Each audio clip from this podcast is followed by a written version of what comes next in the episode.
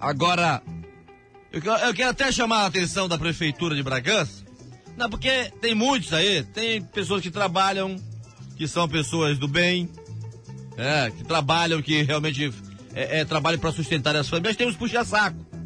Né? Tem os puxa-saco também, que ficam brabo quando eu falo aqui. Ah, porque esse Jairo Souza, eu não preciso que nenhum vagabundo me defenda, não, rapaz. Não preciso ninguém me defender de droga nenhuma, não. Eu falo a realidade. Doa quem doer. Ache ruim quem achar. Morte do Jairo Souza, para mim, nada foi resolvido. E para mim tem muita coisa a ser resolvida. E não será. Na minha opinião, não será. A morte do Jairo foi um cala-boca e também um aviso. Se você não quis vir para o nosso lado, se você não quis ganhar para estar do nosso lado, então você não vai trabalhar em paz.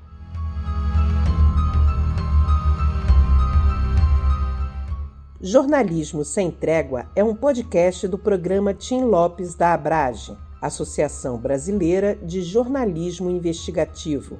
Eu sou Angelina Nunes e vamos tratar aqui dos casos de jornalistas e comunicadores que foram assassinados no exercício da profissão no Brasil.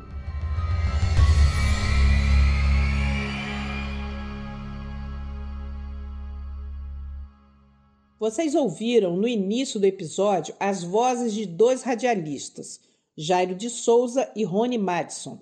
Os dois trabalhavam em Bragança, no interior do Pará. Jairo na rádio Pérola FM e Rony na rádio Educadora.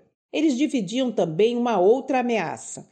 Seus nomes estavam numa lista ao lado de outros dois marcados para morrer: Gleidson Veras e Rivaldo Miranda. Os quatro faziam parte de um grupo que coletava documentos e fazia denúncias sobre as irregularidades na administração local.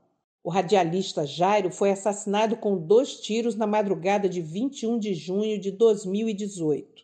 Rony, que era o primeiro nome da lista, ainda ficou um tempo em Bragança depois da execução de Jairo, mas ele não se sentiu seguro e acabou saindo da cidade.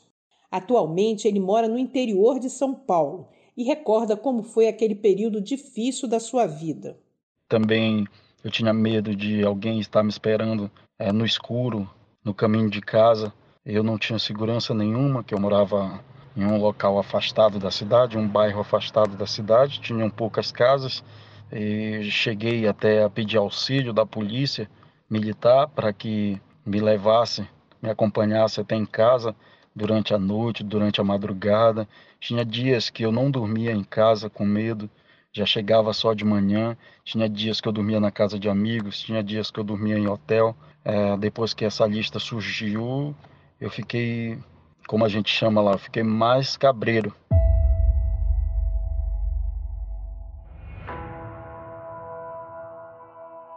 Lista dos marcados para morrer veio a público em 4 de julho de 2018, 13 dias após a execução de Jairo, e trouxe mais insegurança para a cidade. A existência de uma lista foi publicada no blog Tribuna do Salgado. Em reportagem para o Sistema Bragantino de Televisão, o repórter Márcio Borges deu alguns detalhes sobre esse assunto. Além de Jairo Souza, outros nomes fariam parte de uma lista de pessoas marcadas para serem assassinadas em Bragança do Pará. O radialista seria o segundo da lista. O primeiro seria o repórter Rony Madison, da Rádio Educadora de Bragança. E o terceiro e o quarto, respectivamente, seriam o vereador Rivaldo Miranda e o empresário de segurança Gleidson Veras. Um outro fato importante de frisar e reportar aqui durante a reportagem foi de uma postagem pessoal do próprio Gleison Veras, de que ontem à noite, supostamente, um veículo com placa adulterada esteve em frente à sua residência, parado, ficou praticamente por volta de 12 minutos parado em frente à sua residência.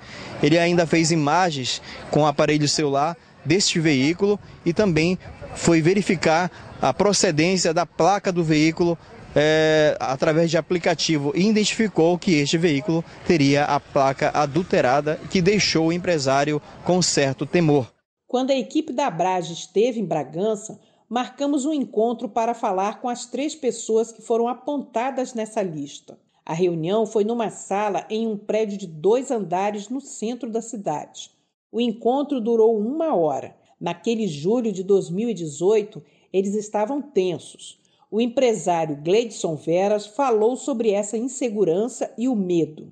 Já haviam procurado né, o repórter Rony Matos um dia antes da morte do Jair e o acontecimento posterior a isso foi o veículo na porta da minha casa já após o assassinato do Jair.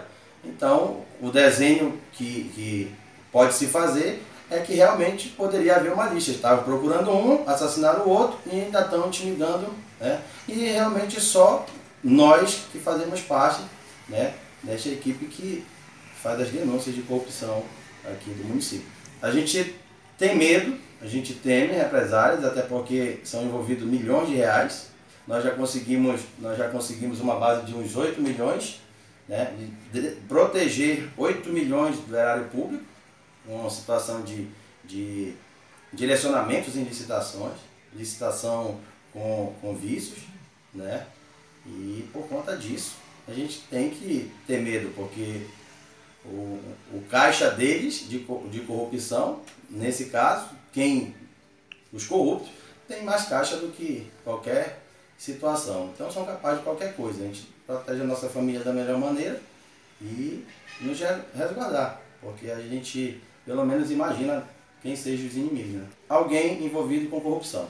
Gleidson também falou sobre o impacto da morte de Jairo e a sua decisão de sair da cidade.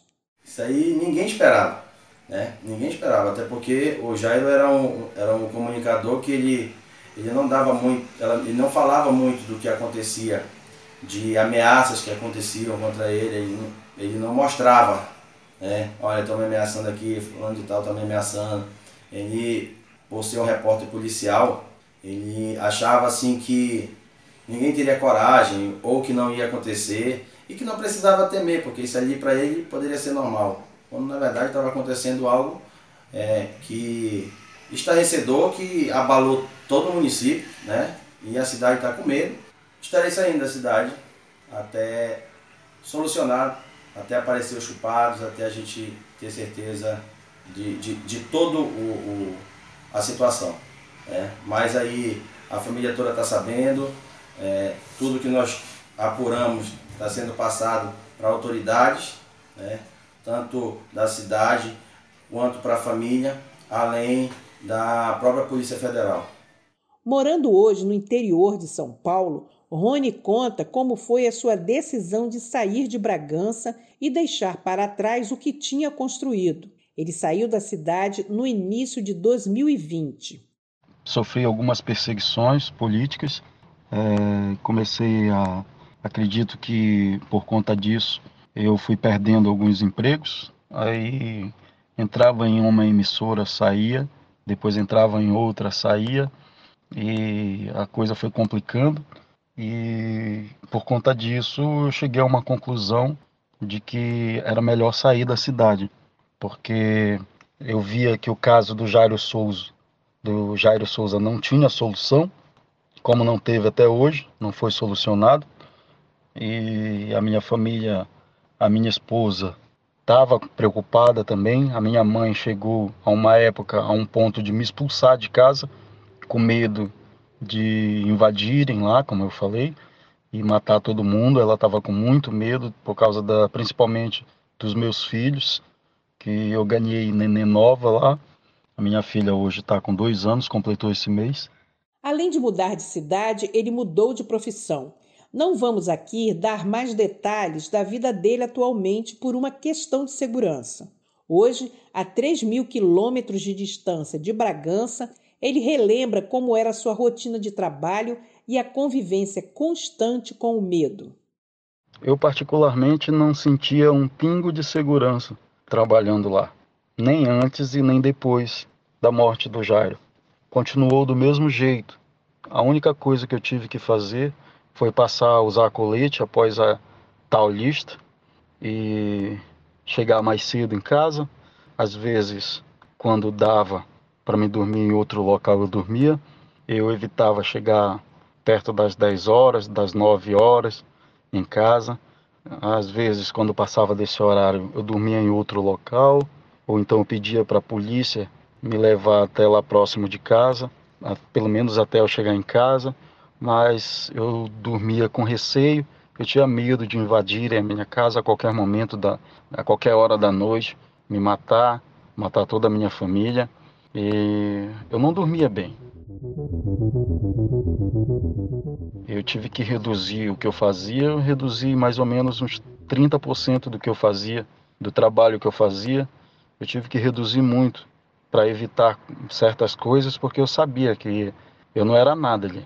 A qualquer momento eu poderia morrer, até porque o número de ameaças que eu recebia era muito grande. Tinham ameaças que eu também nem fazia ocorrência, não, às vezes não dava tempo também, e eu tentava levar a vida do jeito que dava. Até para sentar numa mesa de bar, eu não sentava mais de costas, e era difícil eu ir em um local assim, é, dentro da cidade, num bar dentro da cidade, no final de semana, eu frequentar algum local assim, eu já não saía mais, quando eu saía com amigos, eu já me afastava, saía para o interior, já ia para dentro de, do mato, já ia para casa de para sítios de amigos. Eu não ficava mais dentro da cidade para me não ser visto, porque eu tinha muito medo, muito medo mesmo. Outro que estava na lista é o vereador Rivaldo Miranda, ele conta o que fez depois do assassinato e da divulgação de que ele seria um dos alvos marcados para morrer. Na época eu me cuidei, teve, tinha momentos que eu andava com segurança, me afastei do interior, acho que eu fiquei pelo menos uns seis meses sem ir no interior. E quando ia, era acompanhado de alguém fazendo a minha segurança. Pedi segurança na Polícia Federal, que não, não atenderam. Pedi segurança do comando da Polícia Militar do Estado, também não tive resposta, enfim. Mas de qualquer maneira a gente se cuidava. A gente também às vezes me fazia de doido quando recebia recados, aqueles recadinhos, eu também mandava recados no mesmo nível para mostrar, ou para pelo menos demonstrar que eu não tinha nenhuma preocupação, apesar de ter. Para entender o que aconteceu naquela madrugada da execução de Jairo, podemos reconstituir as suas últimas 24 horas. Na véspera, como fazia todos os dias, ele acordou cedo e foi para a rádio. Naquele programa, avisou que no dia seguinte iria revelar o nome do vereador que estava negociando a distribuição do cheque moradia, como falamos aqui no episódio anterior. Ele saiu da rádio pouco depois das 9 horas e percorreu 103 quilômetros de Bragança até Igarapé-Açu, passando por Capanema, Peixe-Boi e Timboteua. Tanto na ida quanto na volta, o radialista fez ligações para sua ex-mulher, Cristina Souza, hoje com 35 anos. Eles viveram juntos por 18 anos e tiveram dois filhos. Os dois mantinham uma boa relação de amizade, mesmo depois do outro casamento de Jairo, que aconteceu cinco meses antes de sua morte. Quando estivemos em Bragança, conversamos com Cristina em sua casa e ela, com medo, não quis gravar a entrevista. No entanto, contou detalhes de sua rotina. Segundo ela, o radialista almoçava todos os dias em sua casa na companhia dos filhos de 17 e 13 anos. Além disso, mantinha o ritual de ligar para ela pouco antes do programa começar e logo ao final de sua transmissão. A última vez que ela falou com Jairo foi às 19 horas e 49 minutos, como ficou registrado no celular, e combinaram de se encontrar no dia seguinte durante o almoço. Sentada no banco de sua casa, mostrando as fotos dos filhos e de Jairo e de vários flagrantes do trabalho dele, ela me contou que, além do casal de filhos, tinha acolhido um outro filho do radialista, de 20 anos, de um casamento anterior. Ao todo, Jairo casou três vezes e teve 14 filhos, dentro e fora dos casamentos. Ela disse ainda que ele tinha o hábito de usar colete e também tomava uma outra precaução: mudava de carro constantemente. De acordo com Cristina, Jairo não ficava nem seis meses com um veículo. Na época, ela confirmou que ele recebia telefonemas estranhos de números desconhecidos. Depois, durante as investigações, os policiais souberam que o grupo de pistolagem contratado para matar Jairo tinha feito uma tocaia no caminho para a casa de Cristina. Os bandidos não sabiam que Jairo já não morava naquele endereço e por isso a emboscada fracassou. Contratar um grupo de pistolagem no Pará, infelizmente, não é um caso raro, como explica o delegado Dauri Edson da Silva. Esse tipo de delito, ele, de certa forma, ele é comum no estado do Pará. Já tivemos oportunidade de investigar outros homicídios que tinham, que contavam com esse mesmo modus operandi. Né? A, prática, a prática de pistolagem, milícia privada. Um exemplo que, que nós podemos citar do presidente do, do MST em Paropebas, que foi executado no hospital por conta de, de e por essa, por, pela milícia de lá existente naquela época lá, né, o, o presidente da Associação dos Professores Eldorado dos Carajás, que também foi executado dessa forma, e do Jairo Souza mais recentemente. Então, é, é, é, de certa forma, acaba sendo meio que, que comum, que acontece com frequência esse tipo de delito no estado do Pará. Uma peça importante desse quebra-cabeça da investigação foi o informante ele procurou a polícia pouco depois da divulgação do vídeo que mostrava o assassino de Jairo saindo de um carro e caminhando até o portão que dá acesso ao prédio da rádio. Há documentos no processo que não são de domínio público, mas podemos montar esse quebra-cabeça com as informações valiosas desse informante. Ele não será identificado aqui e, atualmente, ele está inserido no programa de proteção à testemunha. O informante identificou o atirador, Dionis de Souza Almeida, que também é conhecido por Johnny. Ele disse ainda que a quadrilha de matadores era chefiada por José Roberto Costa de Souza, mais conhecido como Calar. Em seu depoimento, ele contou que Calar foi contratado por políticos locais, entre eles o vereador César Monteiro. O valor foi de 30 mil reais para matar Jairo Souza. Nessa afirmação tem um detalhe importante. O informante disse que o bando foi contratado por políticos locais, assim mesmo, no plural, mais de um. No entanto, como veremos depois, apenas o vereador César Monteiro foi apontado como mandante do crime. O informante também explicou por que Calar acionou Diones para fazer o serviço. Diones morava em Tracuateua, cidade vizinha de Bragança e que fica a uns 16 quilômetros de distância. Ele foi escolhido porque não era conhecido dos moradores de Bragança. A primeira ação da quadrilha para tentar cumprir a sua parte na negociação foi surpreender o radialista ao fazer uma tocaia durante uma noite inteira, mas não teve sucesso, como falamos aqui. Jairo não morava na casa da ex-mulher Cristina.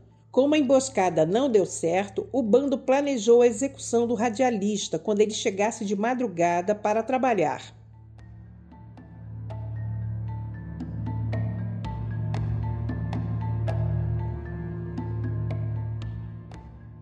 O informante ouviu esses detalhes do plano do assassinato de Jairo numa conversa com o próprio Calar. Ele contou à polícia que eles eram amigos íntimos e que o chefe dos bandidos costumava dividir esses segredos com ele, mas essa relação azedou. Houve uma briga entre Calar e um parente desse informante. A partir daí, o chefe dos bandidos passou a caçar os dois. O informante sabia demais, sabia detalhes dos crimes cometidos pelo grupo de pistolagem, sabia identificar todos os integrantes do bando. E Calar tinha receio de que essas informações fossem parar na polícia. O informante disse que o chefe da quadrilha enviou homens encapuzados até a sua casa. Ele escapou porque tinha saído pouco antes da chegada dos bandidos. Temendo pela própria vida, ele decidiu contar tudo aos policiais. Na corrida contra o tempo, o informante indicou outras duas pessoas que também poderiam reconhecer o atirador. Essas pessoas realmente reconheceram Dionis como o homem que saiu do carro em direção à rádio. Eles argumentaram em seus depoimentos que não tinham falado sobre isso na primeira vez em que foram ouvidos porque tinham medo do grupo de pistolagem, que já era bem conhecido naquela região.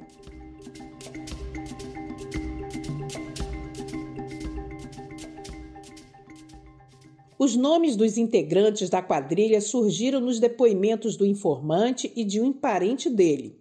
Os policiais ficaram sabendo ainda que um outro integrante desse grupo, conhecido por Ceará, foi morto pelo próprio Calar, que o matou como queima de arquivo.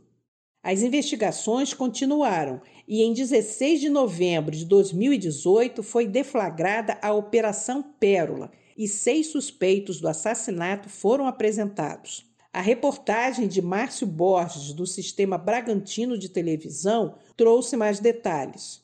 Seis homens envolvidos na morte do radialista Jairo Souza, ocorrida em 21 de junho de 2018, foram apresentados na tarde de sexta-feira na sede da Delegacia Geral em Belém do Pará. Entre os suspeitos, a polícia apresentou o possível assassino do radialista, Dione Souza Almeida, de 29 anos. A divisão de homicídios, que investiga a morte, chegou aos suspeitos através de provas testemunhais, imagens de circuito interno e outras investigações sigilosas. Nas imagens dessa reportagem da apresentação dos suspeitos, Diones aparece de cabeça baixa, vestindo uma bermuda vermelha, camiseta de polo creme, que mostrava uma barriga saliente. Ele estava calçando chinelos de dedos. Diones foi cercado por repórteres e deu entrevista se dizendo inocente. O trabalho deles é esse, é uhum. é ir atrás, mas não foi eu. E você tem como provar que não foi você? Vai ter como provar isso. Você entendeu? conheceu o radialista? Eu conhecia ele por longe, nunca tive intimidade com ele. Mas não. você é lá de Bragança, é? Não, sou de Vila Fátima. Vila Fátima fica onde, desculpa? Município de Tracoateua. Em Tracoateua. E você conhece essas outras pessoas que estão presas?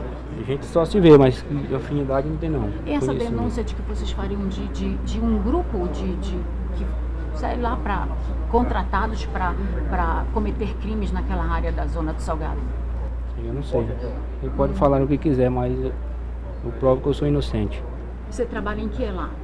Eu, eu, eu vim eu trabalhar na fazenda, eu vim para ir, mas eu estava trabalhando na fazenda de volta. É, né? É. Você faz o que na fazenda? Trabalhar de vaqueiro. É, né? Vaqueiro. Tem toda a família lá? Tem família, tem uhum. filhos. Tem filho, tudo? Tem tudo. Você foi preso na fazenda, em casa? Preso na é fazenda, em casa. E ficou surpreso diante dessa acusação? Eu não sabia o que estava acontecendo. Uhum. Mas é, deixa... que está preso, está, né? É, eu estou preso e deixa uhum. Deus trabalhar. Mas aí eles disseram como chegaram até o teu nome? A polícia falou alguma coisa? Não, só botaram busca de apreensão e me prenderam e trouxeram. Até hoje não estou é. sabendo de nada. A reportagem mostra também uma comparação de imagens que foi usada como mais um elemento de identificação do atirador. Uma imagem de circuito interno de uma residência revelou o assassino saindo de um veículo no dia da execução do radialista. Uma outra imagem, feita no interior de uma delegacia, mostra o andar de Diones.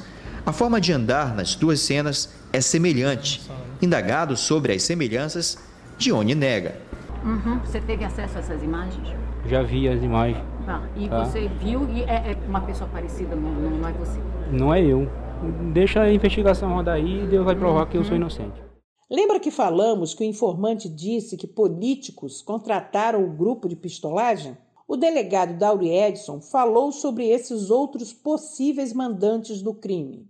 Com a identificação do autor e do mandante, de um dos mandantes, mesmo tendo sido vislumbrado que havia mais, mas infelizmente não conseguimos elementos suficientes para provar a participação deles, é, nós, nós sim ficamos satisfeitos com, com o que nós colocamos, com o que nós trouxemos para os autos.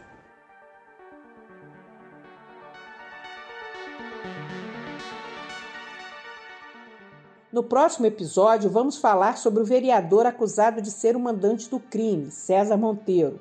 Durante a Operação Pérola, ele não foi localizado e foi considerado foragido. Poucos dias depois, ele se entregou e passou por sete horas de depoimento. Vamos falar também das prisões dos outros suspeitos e dar mais detalhes do envolvimento de uma empresa da família do vereador, que também foi alvo da Operação Pérola. A polícia deveria cumprir mandados de busca, apreensão e prisão. Quatro suspeitos não foram encontrados e são considerados foragidos. O prédio da empresa Torre Forte, do proprietário Dinho Lima, sobrinho do vereador César Monteiro, foi alvo da operação. A Polícia Civil e a Divisão de Homicídios desencadeou a operação batizada de Pérola nas primeiras horas da manhã de sexta-feira. Mais de 50 homens da Polícia Civil e Divisão de Homicídios estiveram envolvidos na ação.